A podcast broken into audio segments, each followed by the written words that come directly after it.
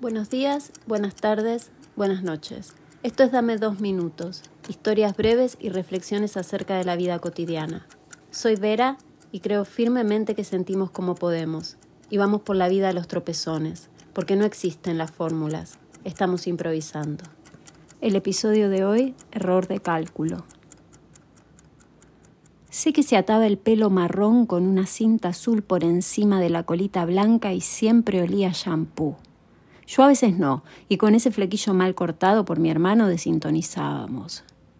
Me acuerdo que se me acercaba en el recreo. Yo casi siempre estaba sola. Total, más temprano que tarde nos íbamos a mudar de nuevo y yo me iba a quedar viuda de amigos otra vez.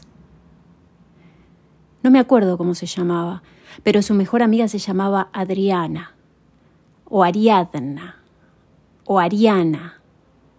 Quizás solo se llamaba Ada o Ana, o quién sabe tampoco me acuerdo de cómo se llamaba su mejor amiga, que estaba celosa de mí, eso es seguro. ¿Por qué se acercaba ella a mí en el recreo? No sé.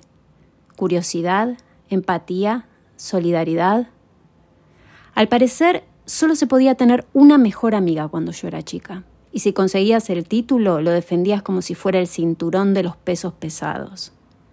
Así que cada vez que cambiaba de escuela, en ese embarazoso momento en que te presentan cuando sos nueva, de una mirada rápida controlaba si las nenas eran pares. Y si eran pares, así como quien no quiere la cosa, contaba a los varones. A lo largo de mi vida tuve más mejores amigos que mejores amigas, por una diversidad de razones, casi siempre relacionadas con los adultos y no con los infantes. Pero nunca me olvido de esa mejor amiga que no fue, porque quedamos desincronizadas en el tiempo, porque yo llegué muy tarde o Ariadna muy temprano.